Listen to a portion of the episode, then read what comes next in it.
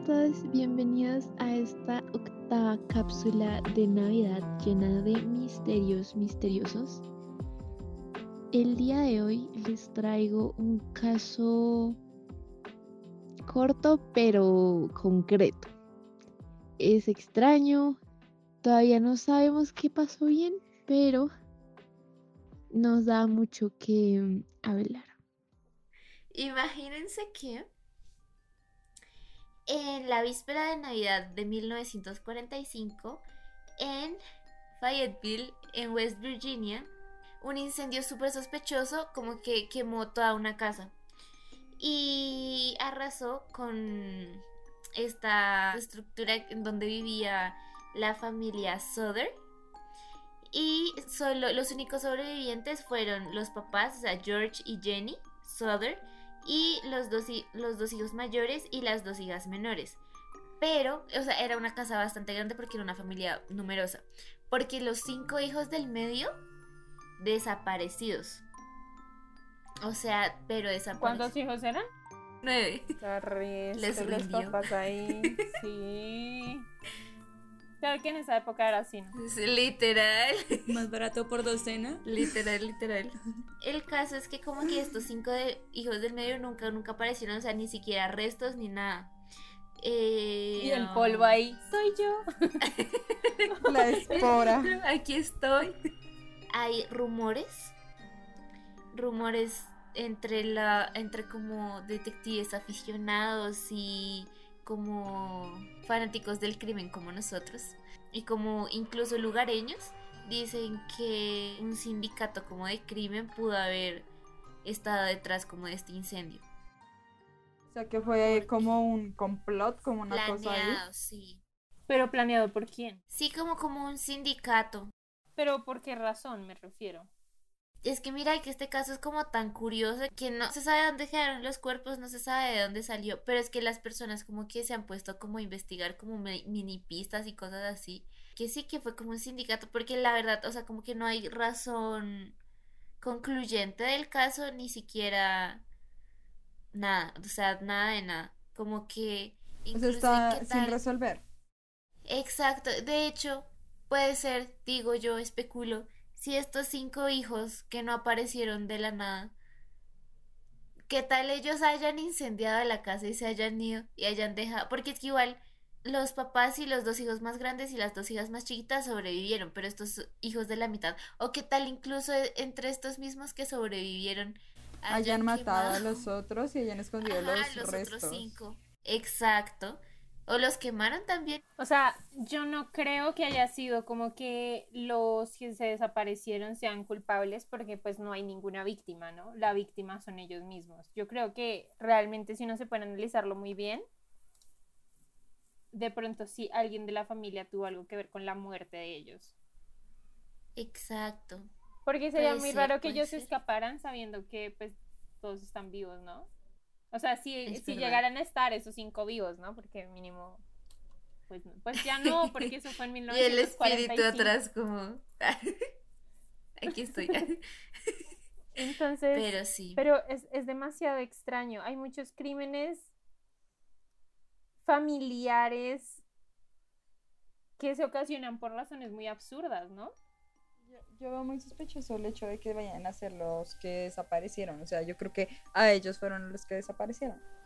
Sí, lo que yo decía, y es que realmente a veces un crimen, un crimen familiar se puede ocasionar porque el papá quiso más a uno que al otro, o porque...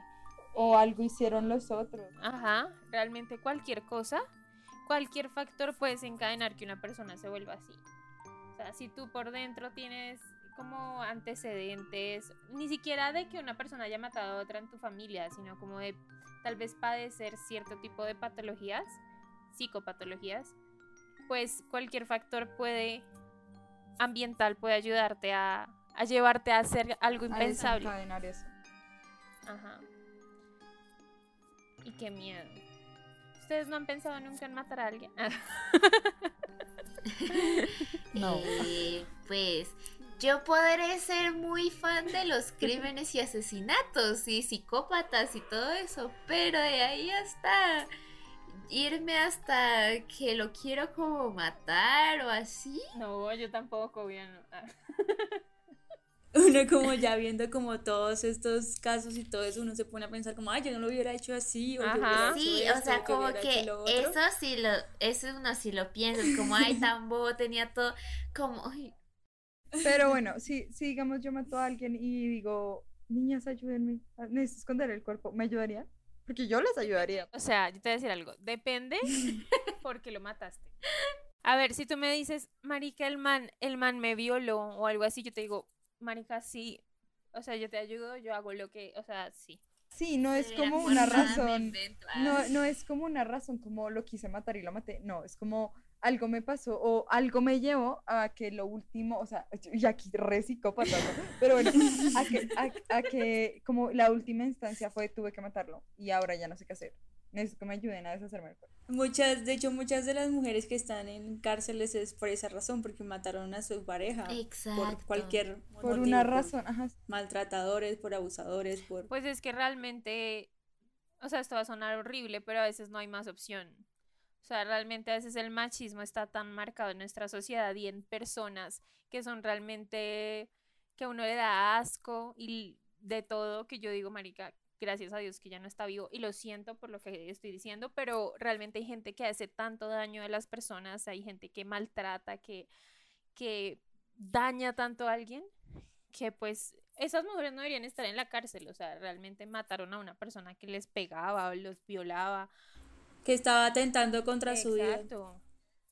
No, pero sí, o sea, no sé si ustedes escucharon hace poco el caso de una señora que mató a su eh, eh, esposo porque el man abusaba de su hija.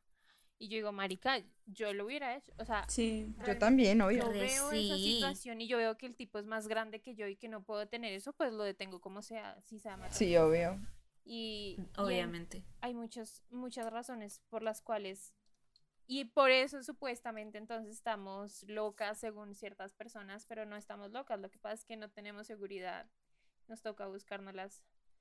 Y lo que pasa es que también, o sea, lo que tú dices, si yo estoy con una persona que es más, o sea, seamos, yo soy súper feminista y la cosa, pero seamos objetivos. Un hombre es mucho más fuerte que una mujer, a menos que sea un hombre así y una mujer así gigante con un tremendos músculos que va al gimnasio. O sea, siento que hay fuerzas que uno puede equiparar, pero, o sea, de todas maneras, si viene un tipo y se me acerca a mí o me ven a hacer algo, pues, o sea, yo no tengo la fuerza, no soy, de- no tengo la fuerza para frenarlo, pues, ¿qué hago? Busco algo en que defenderme. Si me toca agarrar un cuchillo o lo que sea, pues lo hago porque a fin de cuentas es defensa propia o defender mi hija si tuviera una hija y le estuviera pasando una situación de esas. O sea, si alguien me hace algo mío o, a, a alguna de ustedes, yo sí lo mataría si no tuviera más opción. Exacto, o sea, no es como que uno lo vea y diga, ay, te quiero matar, no, o sea, es realmente porque No. por una Es el defensa propia que tú veas que o me va a matar Cosa que no sabemos si pasó o no con este caso de la familia, porque qué tal ellos sí hayan sido como, hey, qué fastidio mis hermanos del Y medio. si los no matamos, Sí. Muchas gracias por escucharnos este octavo día de Navidad y nos vemos mañana con un nuevo episodio. Sí. Tenemos Instagram, somos arroba crimecastcall para que nos dejen qué casos quieren escuchar, qué quieren saber, qué para que nos digan, nos digan, nos digan, síganos, síganos. Bye.